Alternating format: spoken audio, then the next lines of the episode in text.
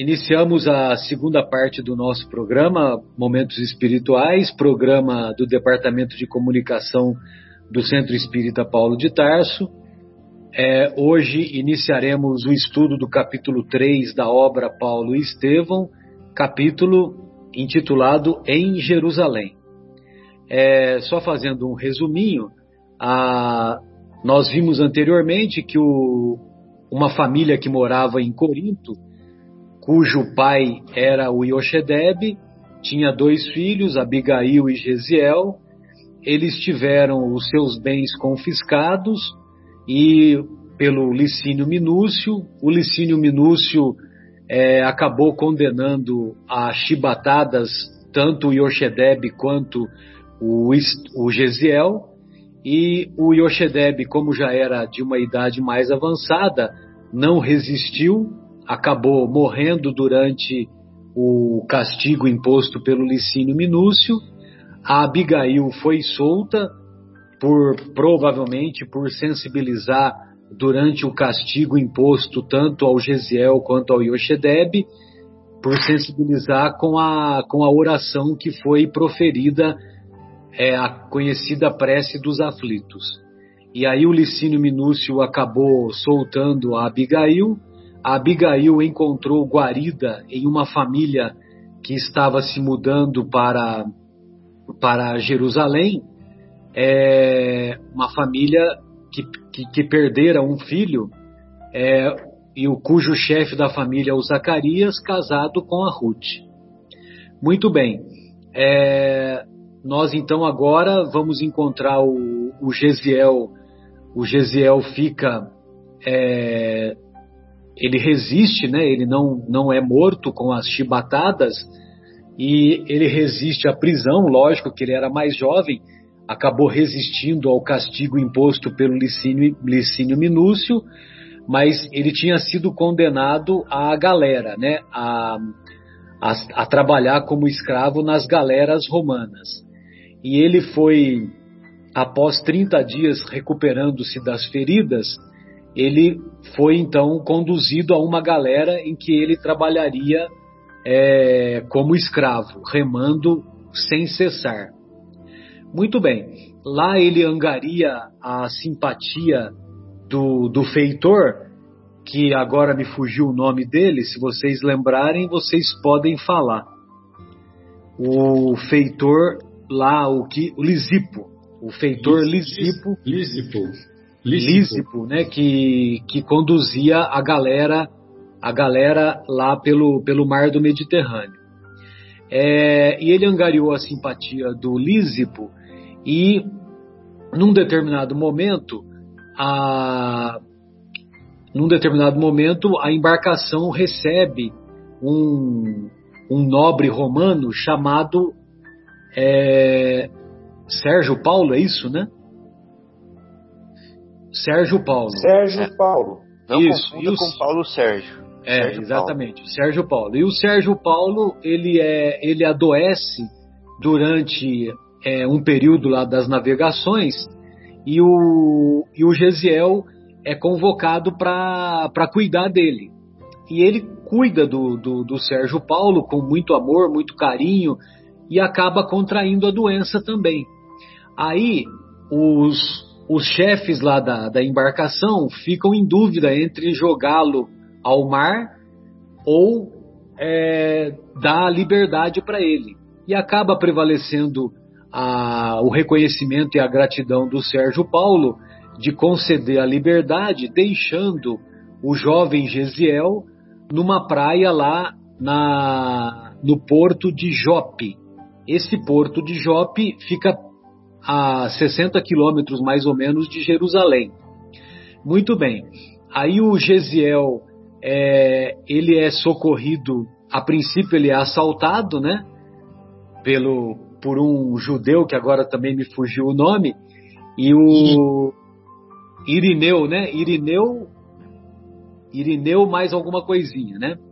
E é, então o Irineu o assalta, né? Só que o conduz para para o auxílio de um, de um, de um benfeitor chamado Efraim. O Efraim já havia recebido outro outro, outra pessoa que estava muito doente, e aí ele conduz tanto o Gesiel quanto essa outra pessoa para ser assistido lá na Casa do Caminho. E essa Casa do Caminho nada mais é do que a casa que era mantida pelos, pelos apóstolos do Mestre, liderada por Simão Pedro. Aí o Gesiel fica muito doente, fica entre a vida e a morte, delirando e tudo mais.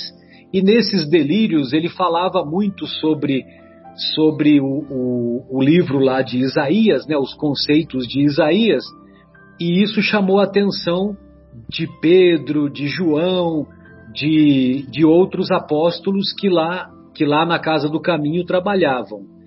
E, finalmente, quando o nosso querido Gesiel tem a saúde restituída, ele é amparado pelo, pelo, pelo Simão Pedro e ele conta a verdadeira história dele e o Gesiel fica encantado com os ensinos do Mestre Jesus e passa a trabalhar ativamente lá na Casa do Caminho. É, eu confesso para vocês que, que é um capítulo aqui que eu tive dificuldade de ler porque eu mais soluçava do que lia. E uh, então tem algumas coisas aqui que eu separei uh, que, por exemplo, uh, essa parte que fala, né, da uma galera adornada com o símbolo das águias dominadoras, né? Então o símbolo das águias dominadoras, olha só que interessante. Os romanos antigos, mais tarde, na obra A Caminho da Luz, o nosso querido Emmanuel vai revelar que os romanos mais tarde reencarnariam como ingleses e depois americanos. E qual é o símbolo da nação americana? A águia. A mesma águia.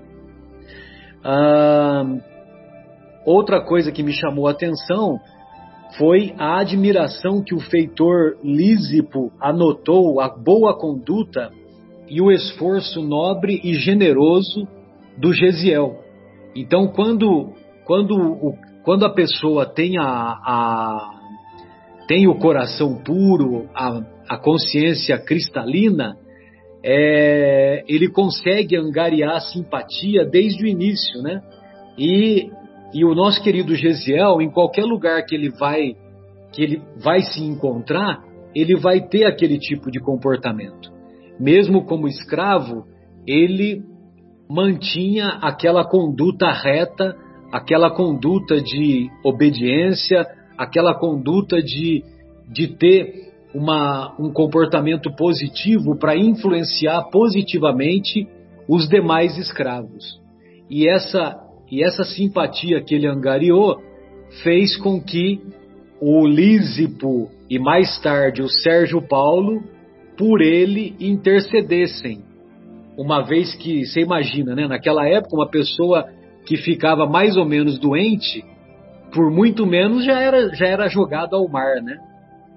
E sempre lembrando que lá no mar Mediterrâneo daquela época, as, a, as embarcações, é, talvez o Bruno tenha até mais conhecimento sobre isso, mas naquela época, como as embarcações elas eram conduzidas pelo braço dos escravos, não tinha barco a vapor naquela época, né? Então, evidentemente que o período das, o período das embarcações ocorria, é, das navegações, ocorria mais ou menos né, de abril até novembro, que é o período do verão, porque na época do inverno, na época do inverno era, era inacessível. Então, por isso que a gente tem que. É, é um dado a mais para a gente poder se situar no tempo e no espaço daquela época, né? Então, esse é um dos motivos que às vezes o Emmanuel faz essas, essas colocações, né? É...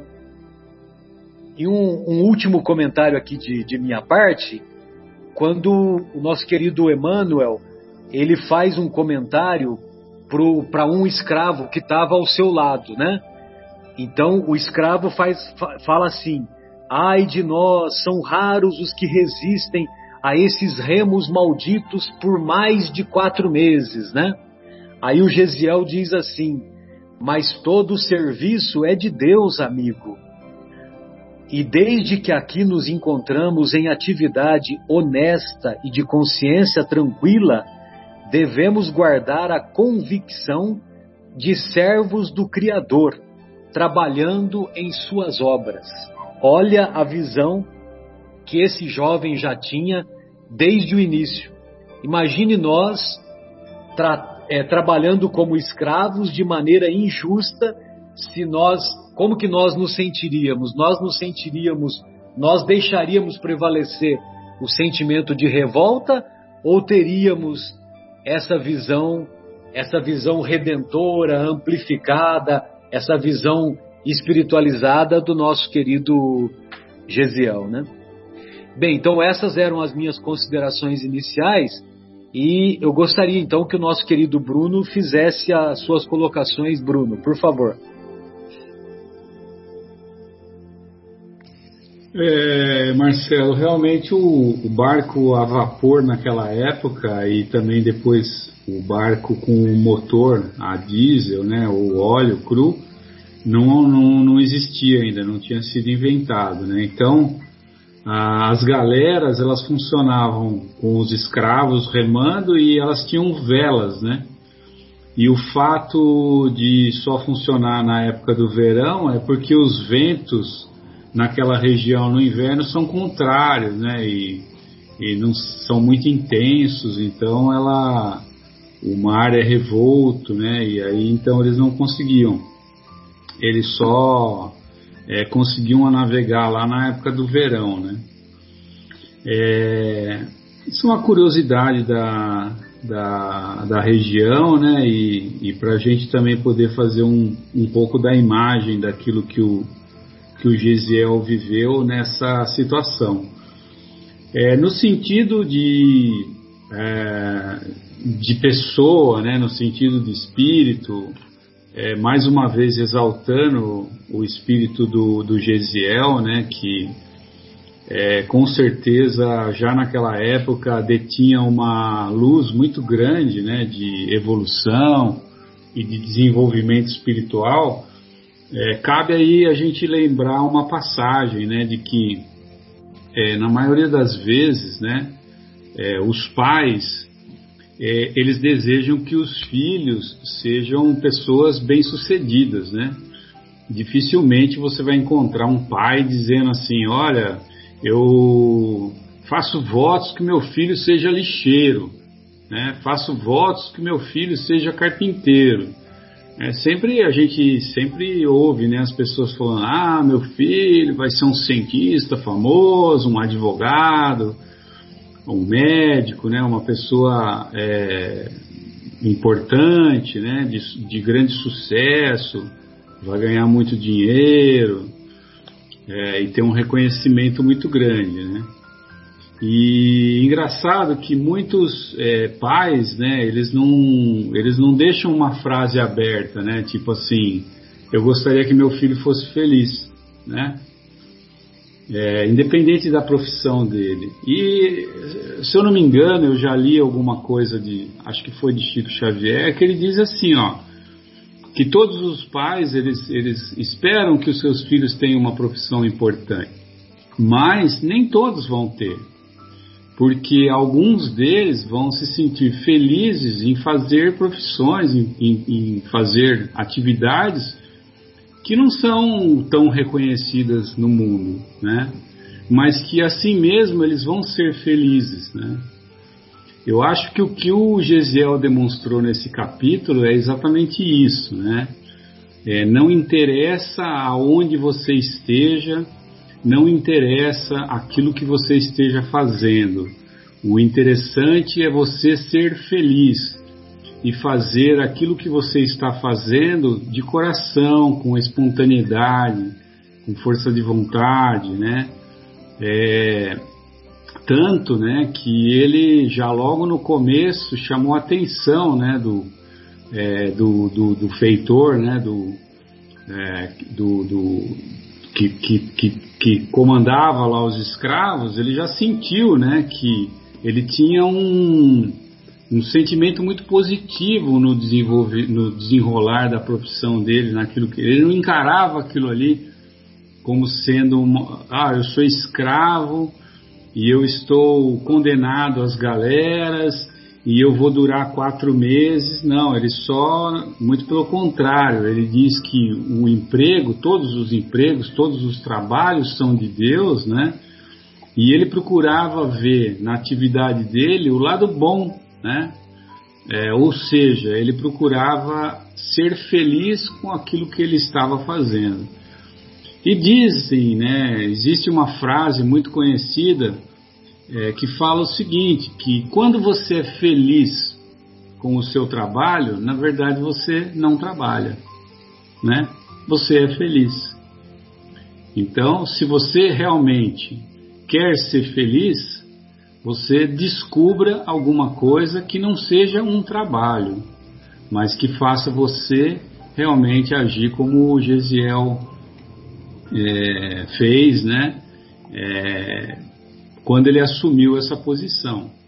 E vejam só vocês que existe um exemplo por, por trás desse capítulo também, por quê? Porque, é, como você colocou, né, o, o, o, feitor lá dos escravos, ele já, ele já, já adquire uma certa admiração pelo caráter apaziguador, é, pelo caráter caridoso, pelo caráter carinhoso que Gesiel tratava os outros, os outros empregados, os outros escravos. E também na hora que o capitão do navio pede que um escravo dedicado seja encaminhado ao Sérgio Paulo, ele também já se lembra do, do Gesiel. E nós percebemos que, é, que um coração puro, dedicado, onde faz aquilo que tem que fazer com felicidade, ele o que? Ele adquiriu a liberdade, né? Através desse, dessa atitude dele, é, desse positivismo do seu espírito, da sua alma, ao enxergar nos trabalhos todos eles pertencentes a Deus, né? Ele simplesmente ganha a liberdade, né? Então é, essa é a esperança que nós temos, né? Acho que o Marcos comentou aí, o Fábio, que chega uma hora que todos ficam felizes em praticar a caridade, porque a caridade ela é essencial à felicidade do ser humano. Por enquanto nós não descobrimos isso, mas ainda chegamos lá. Né? Eu acho que isso que ficou para mim mais claro nesse capítulo aí do Paulo Estevam. Beleza, Bruno. Obrigado aí, querido. Ô, Marcos, gostaria de ouvi-lo, querido. Fica à vontade. Oi, amigos. É realmente esse capítulo é um capítulo tocante, né, Marcelo? Porque a gente vê ainda a, a o Gesiel, é, ele estava no lugar errado, né? Porque Normalmente é condenado às galés aqueles condenados, aqueles que eram malfeitores, muitas vezes eu creio, né, que deveria ser assim, aqueles que eram condenados de fato. O Gesiel, ele se pôs culpado para que aliviasse a pena do pai, ele não tinha culpa de nada e ele foi levado às galés por um por, por, pelo Licínio, que simplesmente não fez diferença nenhuma do ser humano. Falou assim, ah, é, então você e seu pai vão, não importa quem é que foi, você vai para as galés, então condenou ele. Ele era uma pessoa totalmente diferente por si só. Aí eu, eu, passo, eu paro para pensar no seguinte, né? vamos estender um pouco mais essa lição do Gesiel. Eu fico pensando o seguinte: é, o meio faz o espírito ou o espírito faz o meio né, que ele vive? Eu fico imaginando isso, porque muitos às vezes reclamam, é, mas é que eu moro numa comunidade, eu moro numa favela, se revolta com isso e passa a, a, a, sair do caminho que foi traçado, da missão que foi traçada. Mas o espírito, quando é, num grau de evolução, não importa aonde ele está, ele será aquele espírito bom, aquele espírito generoso, como acontece nas comunidades. Né? Não estou dizendo que ah, é comunidade, é favela ou algo assim, denegrir as pessoas. Tem muitos espíritos bons. E a gente vê, vê casos de saírem músicos, é, atletas, é, assim, pessoas de destaque né, nestes meios. Né? Então eu penso o seguinte: o espírito ele tem condições e poder de modificar o meio onde ele, se ele for realmente aquele espírito, ele tem condições de modificar o meio onde ele vive.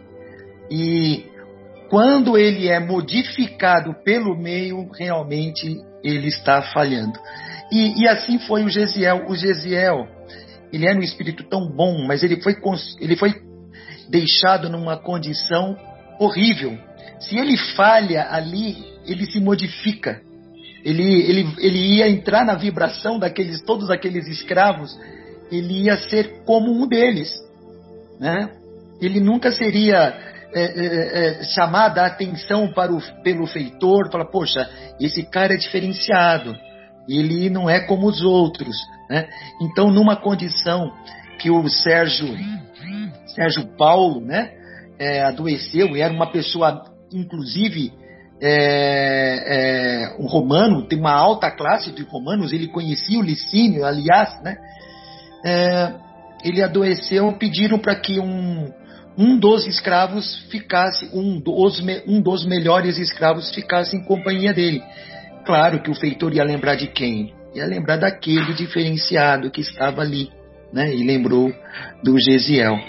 É, então, é, eu eu, eu levantei dentro de mim essa questão. Falei, poxa, independente do meio onde ele estava, ele não se curvou àquela condição. Ele não se, ele não se foi levado, ele não foi levado pelas ideias dos outros que estavam ali, que provavelmente eram revoltados, que estavam loucos para agredir o feitor, quando se o feitor desse um, é, ficasse um pouco distraído ali, ia tentar, enfim, entre eles agredindo, né? O Gesiel não. O Gesiel era realmente, ele não, não se curvou ao meio onde ele, ele estava inserido. Ele queria o que? Modificar aquele meio. Ele tinha até poder para modificar aquilo, contagiando os outros com seus pensamentos, com as suas boas vibrações, com seu espírito mais elevado. Era essas colocações para a gente discutir. Não, sem dúvida. Sem dúvida, Marcos. Ô Folharini, gostaria de ouvi-lo, querido. Fica à vontade. Ô Marcelo, eu fiz assim algumas anotações é, com relação ao Gesiel. Realmente, ele demonstrou toda a resignação que ele tinha, não é? Porque ele enfrentou todas essas agruras do capítulo 3, apesar que já vinha enfrentando, né? Na morte do pai, na perseguição e morte do pai, quando ele apanhou, quando a irmã foi arrancada dele, sendo colocada para fora da cidade. Mas então ele ele sofreu os ferimentos, ele foi condenado às galeras, é, ele foi cuidar do Sérgio Paulo, que ninguém queria cuidar, porque ele estava com uma doença que era, é, ninguém sabia, e, e, e poderia, uma peste, né, matá-lo. Aí depois ele é abandonado, né, deixado lá nas praias de, de Jope, é, sem condições de cura, frisa-se, porque o Sérgio Paulo fala em determinado momento, né, que devo a esse escravo uma dedicação que equivale à minha própria vida, quando eles estavam discutindo justamente de matá-lo, jogá-lo ao mar. E, e o Sérgio Paulo fala isso. Porém, o Sérgio Paulo apenas o defende, de não deixá-lo jogar ao mar, mas nada faz para curá-lo como Gesiel o curou. Essa é a questão. A dedicação dele, né? E, de novo, quando ele descobre o Messias, já na casa do caminho, junto de Pedro. E o Pedro fala para ele, ele pergunta, né? E onde é que está o Messias, né? E o Pedro fala, ah, faz um ano que ele, ele foi morto entre dois criminosos, né? E aí ele dá para nós um presente que, inclusive, aqui na obra não está completa, né? Que é a passagem de Isaías.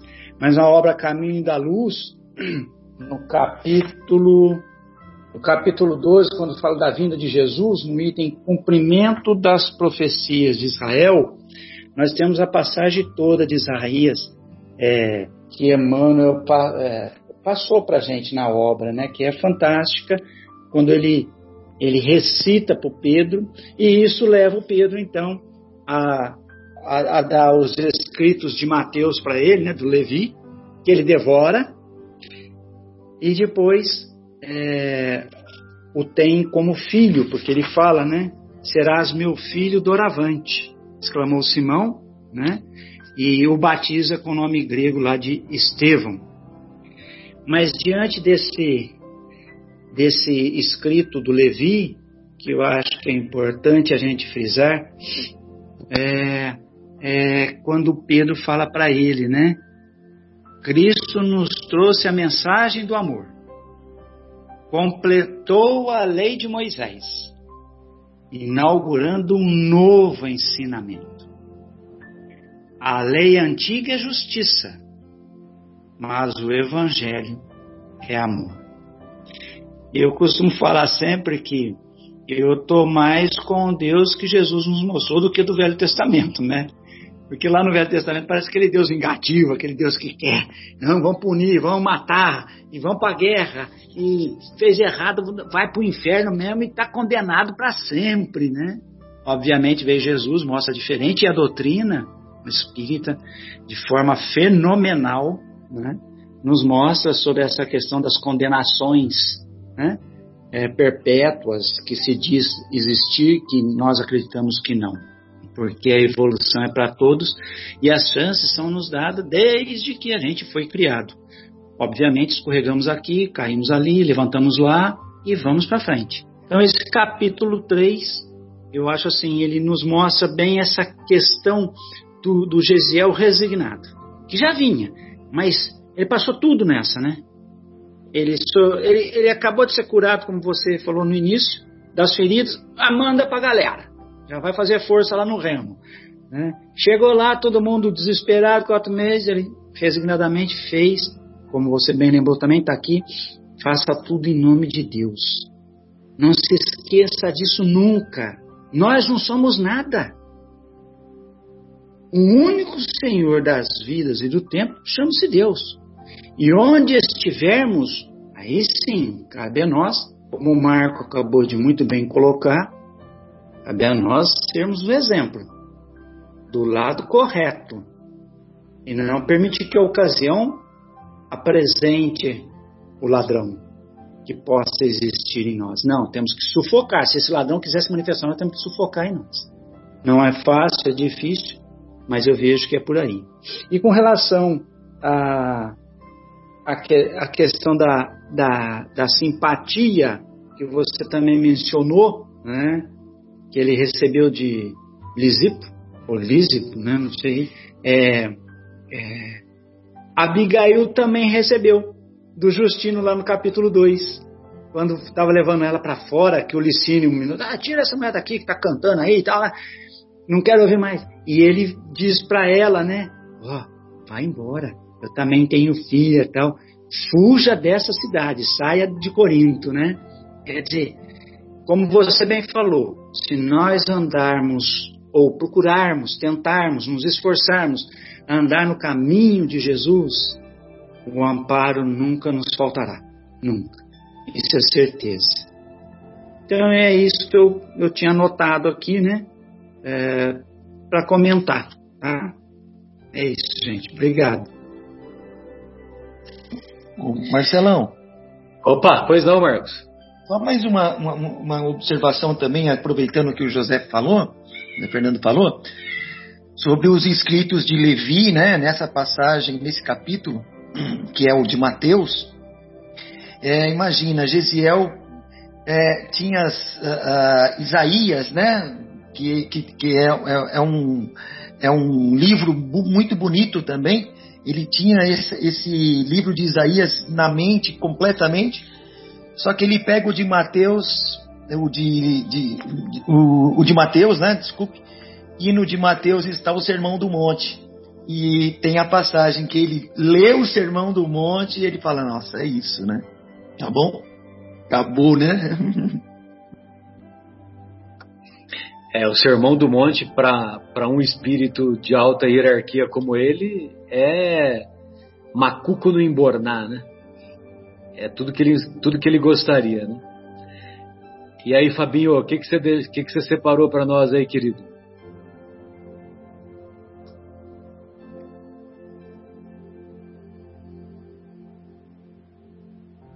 Tá sem som. Fabinho, o som, querido. Você precisa ah, tá. começar de ah, novo. Ah, desculpa, desculpa. Vocês ainda estão atrasados na transmissão de pensamento, né? Então eu vou falar no microfone. Então. É o seguinte. É, eu separei o seguinte. Vejam se é coincidência. Mateus capítulo 13. Vou ler a parábola do tesouro. Tá? Fala assim, ó. O reino dos céus é semelhante a um tesouro escondido no campo. Um homem o acha, o torna a esconder, e na sua alegria vai, vende tudo o que possui e compra aquele campo. Né? Então, vou ler de novo. O reino dos céus é semelhante a um tesouro escondido no campo que um homem encontra, o torna a esconder e na sua alegria vai, vende tudo o que possui e compra aquele campo, aonde está escondido o tesouro. Onde está o tesouro? O que será que isso tem a ver com esse capítulo, né? Que, que nós acabamos de ler do Paulo de Tarso. Vocês vão entender agora. Quando o Gesiel estava conversando ainda com Abigail, lá no capítulo anterior, tem um momento que ele fala para ela assim: E olha, e quem sabe, né? O Messias já voltou e a gente não sabe. Ele fala isso para Abigail lá. E eu fico pensando, né? Por que será que o Emmanuel fez essa menção aqui disso? Aí depois, mais para frente, agora nesse capítulo, ele fala assim: olha, é, quando Pedro pergunta para ele assim, mas você gosta tanto do Isaías assim? Aí ele fala assim, não, eu estudo todo o Antigo Testamento. Mas, ele fala assim, ó, eu estudava sinceramente todo o Testamento, sem preferências. Aí ele fala assim, a mim, porém, Isaías sempre me impressionou profundamente pela beleza das promessas divinas, de que foi portador anunciando-nos o Messias, sobre cuja vinda tenho meditado desde a infância. Então, quando ele falou aquilo para Abigail, e quando ele revela aqui que ele tem meditado sobre o Messias, sobre a vinda do Messias, toda a infância dele, o que ele está fazendo? Ele está procurando o tesouro, não está? Ele está ele sabe no inconsciente dele, ele sabe. É, ele sabe a que ele veio. E ele sabe que ele está procurando um tesouro. Né? Tanto é que ele adora ler Isaías. E ele fica decifrando, é, como fala isso? Decifrando não, é recitando é, Isaías enquanto está em delírio, né? Com a febre. Aí, mais legal é isso aqui, ó. Então, Simão, admirado de tanto conhecimento das, dos sagrados textos, terminou dizendo: Vou buscar-te os textos novos. São as anotações de Levi sobre o Messias redivivo. Então Pedro tinha acabado de falar quem, que o Messias tinha vindo já e falou por cima já para ele algumas coisas do Messias. E agora eu vou te buscar os textos novos do, né, do Levi. Em breve minutos, o apóstolo lhe punha as mãos e lhe punha nas mãos os pergaminhos do evangelho. Gesiel não leu. Não leu. Devorou. Assinalou em voz alta, uma a uma, todas as passagens da narrativa, seguido pela atenção de Pedro intimamente, de Pedro intimamente satisfeito. Terminada a rápida análise, o jovem advertiu. O que está escrito agora aqui? Encontrei o tesouro da vida. Encontrei o tesouro da vida. Agora eu vou ler isso aqui de novo. Dá uma olhada. O reino dos céus é semelhante a um tesouro escondido no campo. Um homem o acha e, na sua alegria, vai, vende tudo o que possui e compra aquele campo. E o que, que o Gesiel fez agora que ele encontrou o tesouro da vida dele? Ele fala assim, ó: Preciso examiná-lo com mais vagar. Quero saturar-me da sua luz, pois aqui presinto a chave dos enigmas humanos.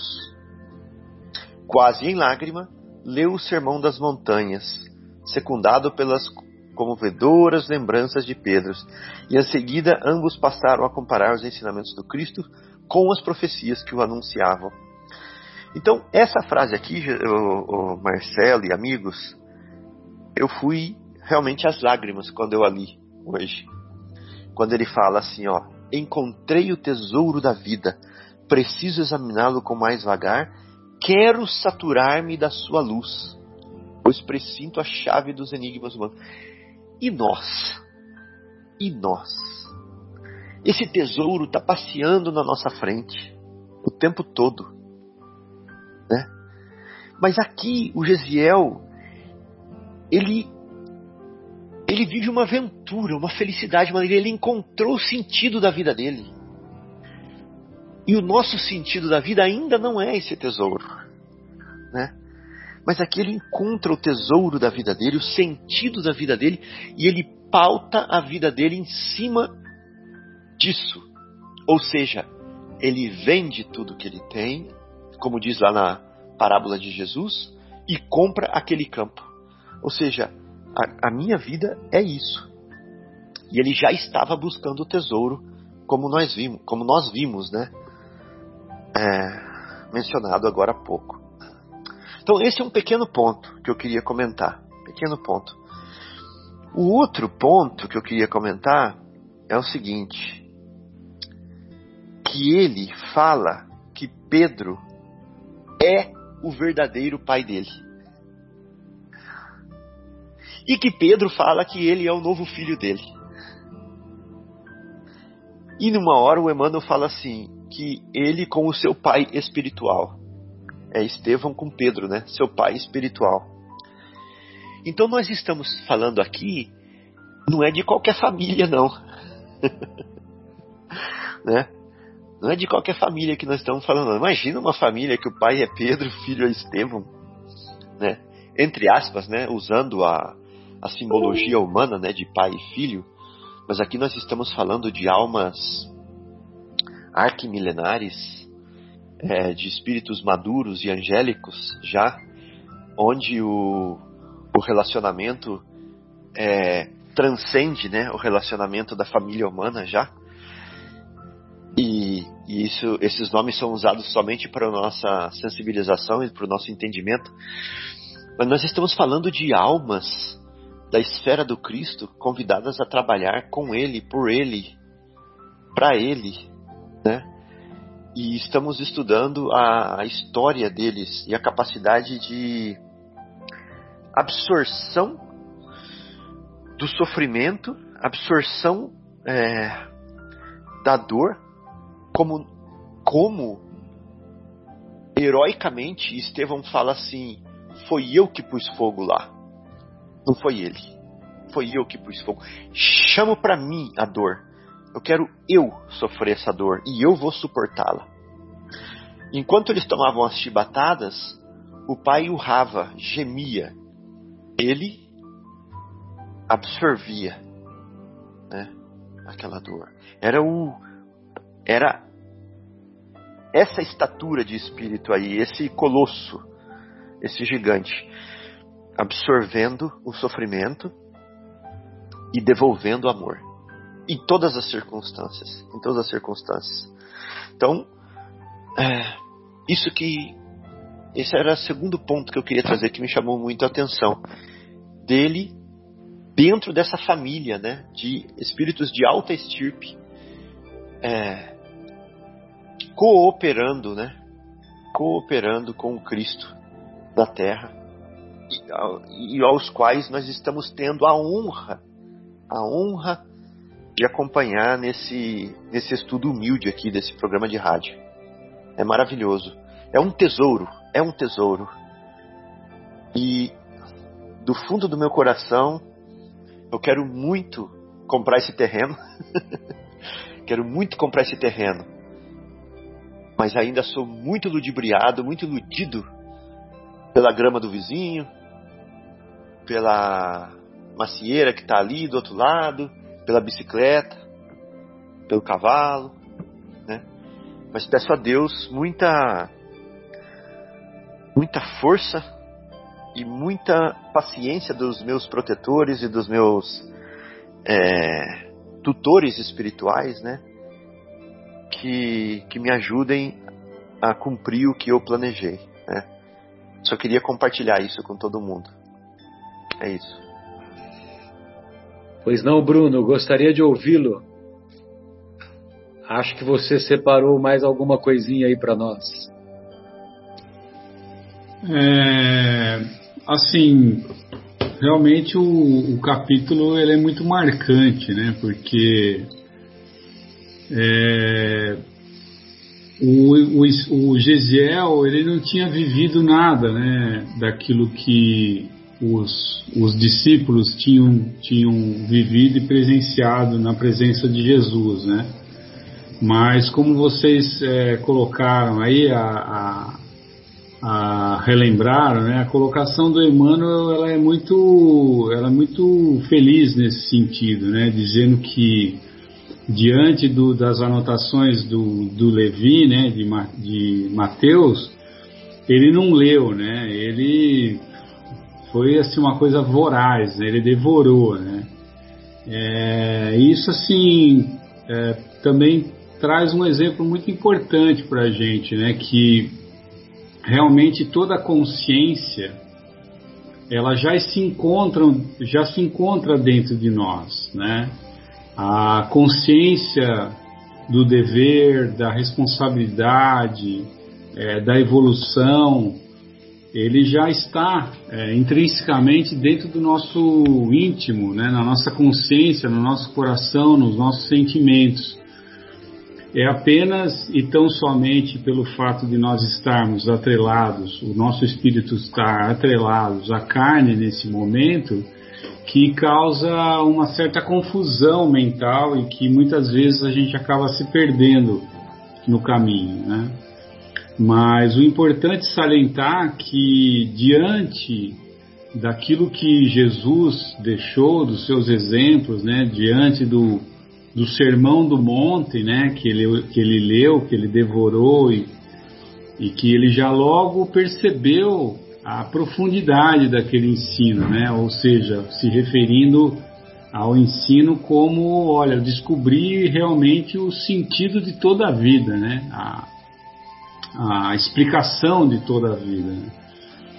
E, e assim, quando nós estamos próximos das almas que nos são caras e que estão ligadas a nós por longas e longas reencarnações, também como a gente se identifica, né? Como Pedro já se identificou com ele e como ele também já se identificou com Pedro a ponto de é, em breves diálogos, né, dizer não, a partir de agora você vai ser meu filho, né?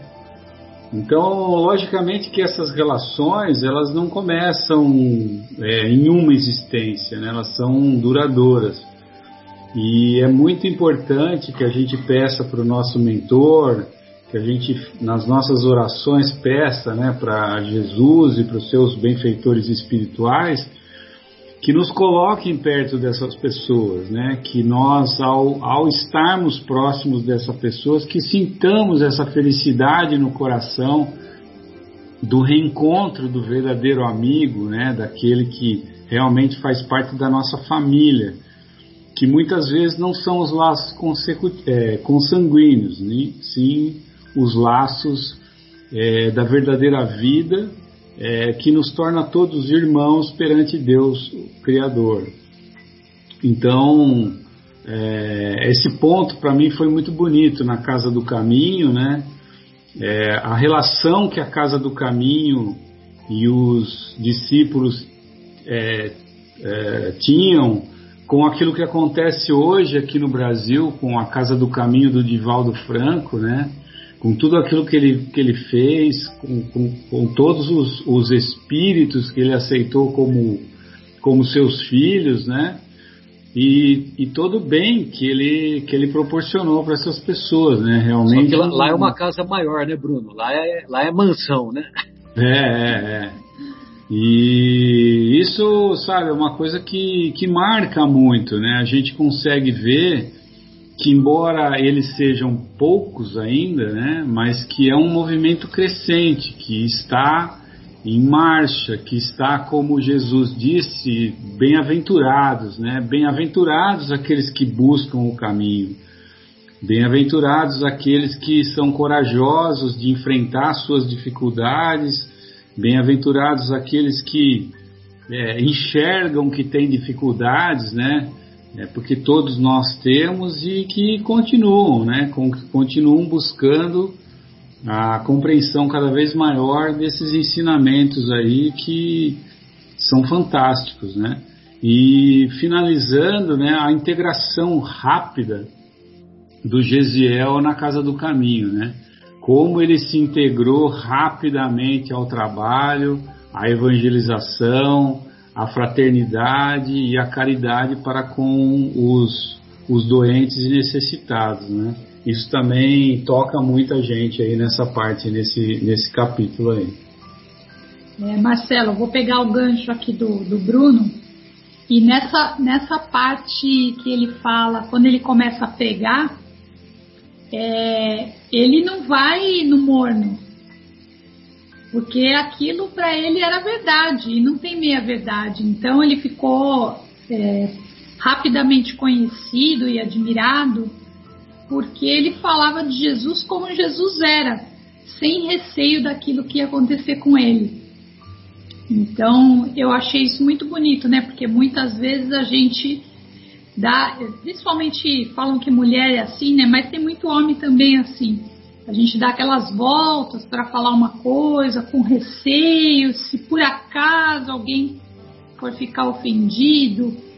E ele falando aquilo que precisava ser dito com amor, mas a verdade, mesmo sabendo o que poderia acontecer com ele, ele falava aquilo que era a verdade, o, tesouro que ele tinha encontrado. Então, eu achei muito bonito isso, né? Ele não foi no 8, ele já foi no 80 e já passou do 80, né? Eu achei que, que isso aí realmente não tem como a gente ser mais ou menos, né? Ou é ou não é, né?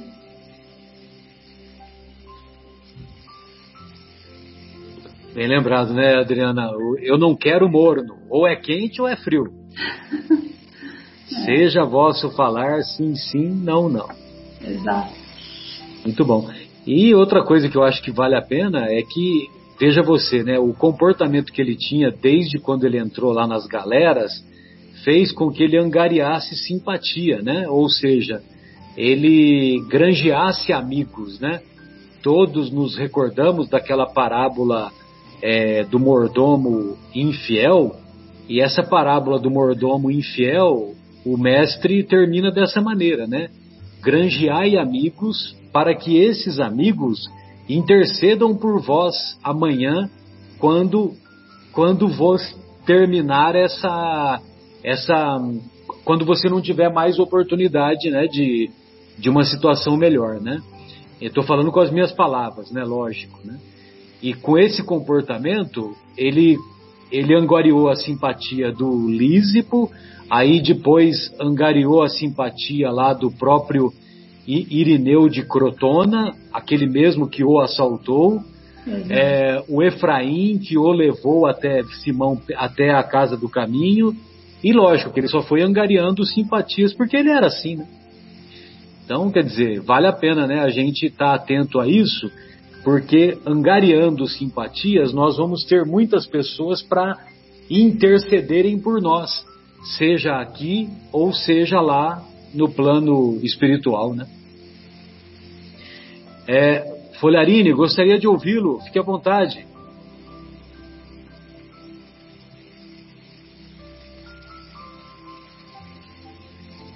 Oi, Marcelo. É, eu acho que já foi muito bem colocado por todos aí. Eu acho que fica bem, bem nítido que Gesiel, agora já batizado como Estevão, era um espírito missionário. Ele trazia uma bagagem, como já colocado por vocês, e até como família, membro da família do Pedro e do pessoal do caminho, de vivências anteriores muito já fortalecidas em conceitos cristãos. Ele só teve assim aquela aquela aquele a, aquela ligação aqui a hora que ele toca nos escritos de Levi, né? A hora que ele pega os escritos de Levi, você vê que de uma de uma vez agora também, ele já leu, já comentou, Lógico que ele ficou depois estudando, ficou um mês estudando mais aprofundadamente, mas nota que ele já tem isso nele, já é da alma dele, esse, essa bagagem que ele trouxe.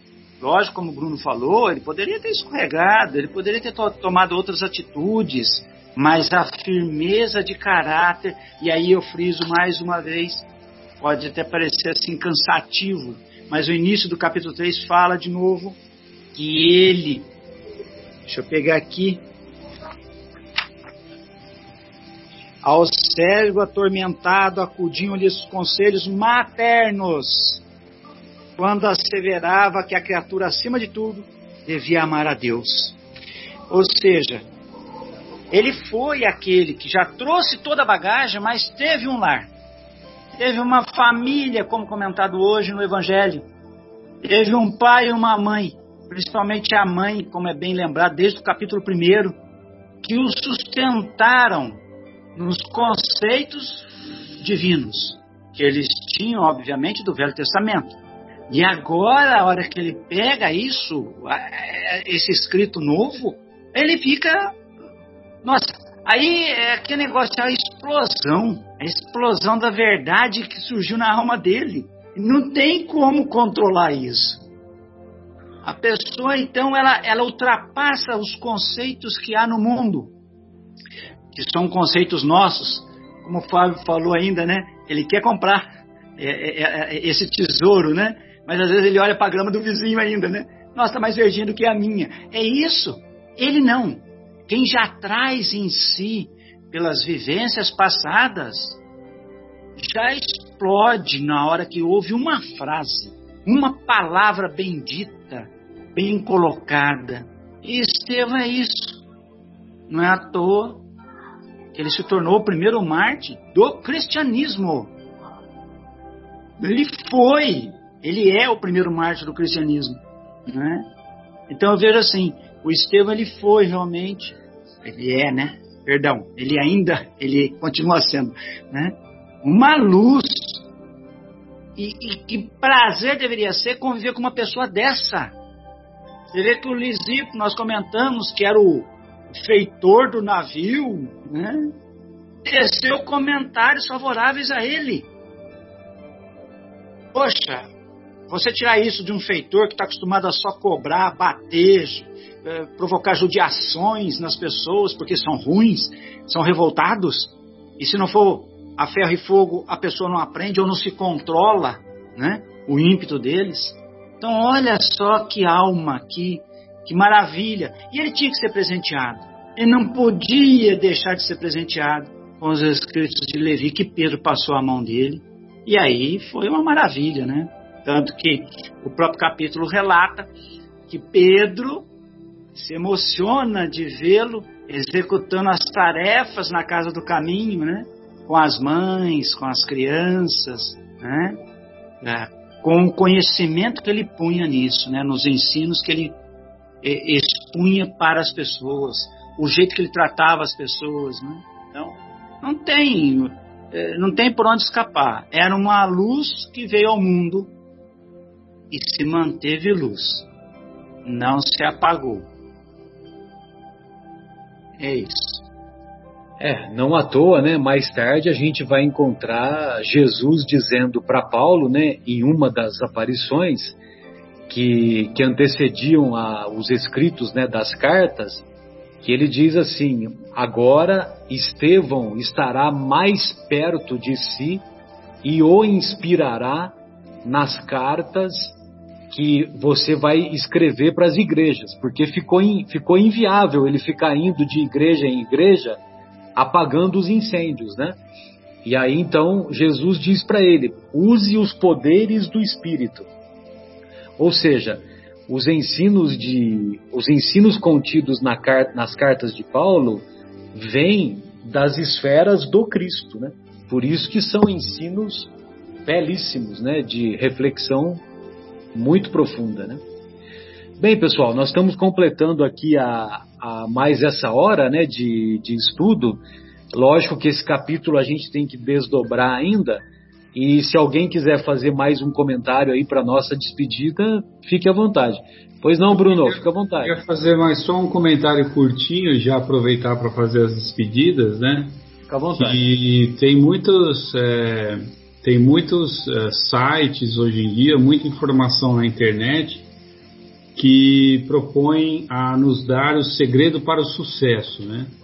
Então esse daí eu não vou dar não, né? Porque esse daí já tem informação de, que sobra aí na, na internet e, e, nos meios de comunicação. Mas se a gente pudesse sintetizar, é, sintetizar a personalidade do, do Gesiel, que agora se transformou em Estevão, né? É, e descobrir qual é o sucesso para a felicidade espiritual, a gente podia chegar a uma rápida conclusão aqui, né? Que ele era uma pessoa que tinha uma confiança inabalável em Deus. A gente falou isso no primeiro capítulo. Era uma pessoa que, além de gostar, ele se dedicava profundamente a fazer com carinho e com amor qualquer trabalho que fosse proposto a ele. Né? É, a gente pode chamar essa dedicação de dedicação à vida. O que, que a vida te propõe? Então, aquilo que a vida te propõe, receba e faça com carinho. Transforme aquilo que a vida te dá em amor, em carinho, em fraternidade, que foi o que ele fazia, né? E finalmente, quando você fala aquilo que você acredita, que era o que ele fazia, realmente as pessoas entendem aquilo que você está falando. Porque você não está falando da boca para fora, mas você está falando com os seus sentimentos, porque você realmente acredita naquilo que você está falando, naquilo que você está passando à frente.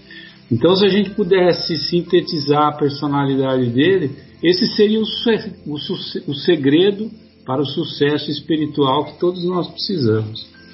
Eu agradeço mais uma vez a oportunidade é, que nós tivemos nessas reflexões, nesse trabalho belíssimo aí do, da, do Evangelho e do livro Paulo Estevão. Gostaria de desejar uma semana com muita paz, com muita harmonia, fraternidade a todos e que, se Deus quiser e Ele vai querer, na semana que vem nós nos encontremos aqui novamente para mais um episódio desses momentos espirituais. Muito obrigado.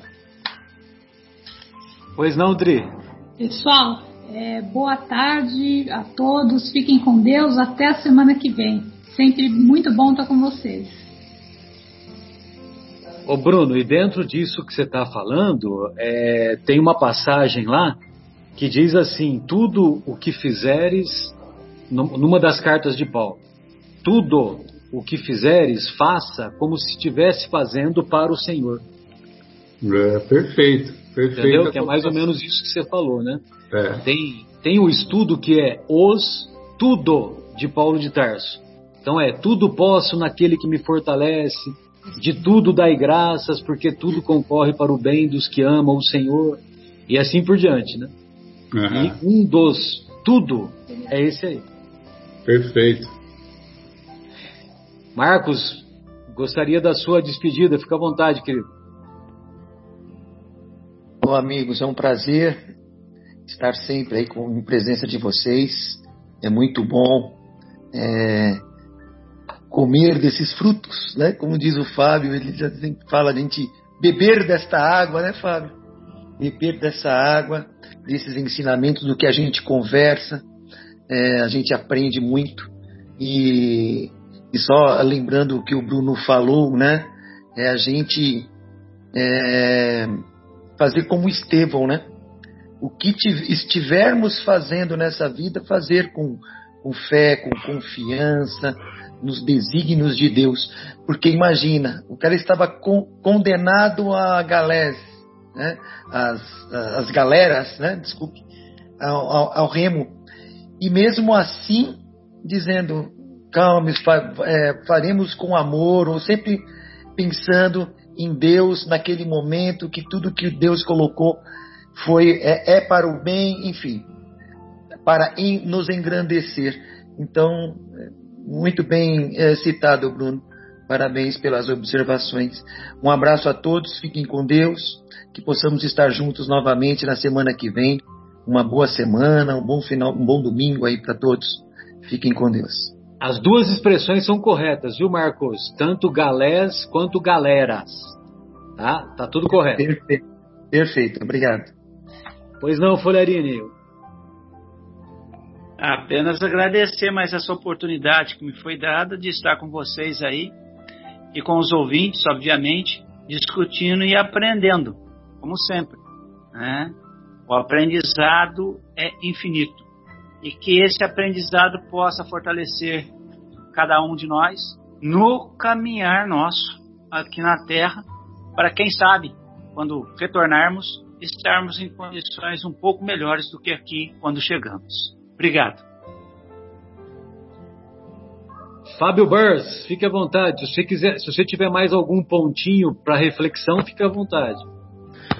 Não, eu estava aqui conversando com o meu espírito protetor e falei assim: tomara que o Marcelo me deixe para o final, porque eu quero ler os dois últimos parágrafos do capítulo para fechar com isso. Acho que deu certo, né? Falta mais alguém? Não, né? Então, vamos, posso ler os dois últimos parágrafos? Que eu acho que cabe muito aqui. Então vamos lá. Ó.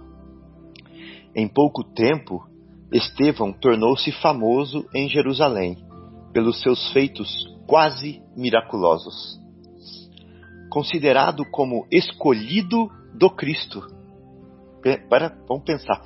Considerado como escolhido do Cristo, sua ação resoluta e sincera arregimentara em poucos meses as mais vastas conquistas para o Evangelho do amor e do perdão. Seu nobre esforço não se limitava à tarefa de mitigar a fome dos desvalidos, não. Entre os apóstolos galileus, sua palavra resplandecia nas pregações da igreja, iluminada pela fé ardente e pura. Quando quase todos os companheiros a pretextos de não ferirem velhos princípios estabelecidos, deixavam de ampliar os comentários públicos para além das considerações agradáveis ao judaísmo dominante, Estevão apresentava à multidão desassombradamente o Salvador do mundo na glória das novas revelações divinas, indiferente às lutas que iria provocar comentando a vida do Mestre com o seu verbo inflamado de luz. Os próprios discípulos surpreendiam-se com a magia das suas profundas inspirações. Há uma temporada na forja sublime do sofrimento. Sua pregação estava cheia de lágrimas e alegrias, de apelos e aspirações. Em poucos meses, seu nome era aureolado, poucos meses, seu nome era aureolado de uma veneração surpreendente, E ao fim do dia, quando chegavam as orações da noite, o moço de Corinto, ao lado de Pedro e João, falava das suas visões e das suas esperanças. Cheio do espírito daquele mestre adorável, que através do seu evangelho se lhe semeara no coração as estrelas abençoadas de um júbilo infinito. Olha, tem que segurar para não para não travar a garganta quando vê um negócio desse, né? Muito bonito. Então é isso, sem palavras. Júbilo infinito. É. Muito bem, amigos. Então, da nossa parte, fico muito feliz aí com essas reflexões e que todos tenhamos uma semana produtiva e extensiva aos estimados ouvintes que nos ouvem e nos ouvirão. Um grande abraço, até mais.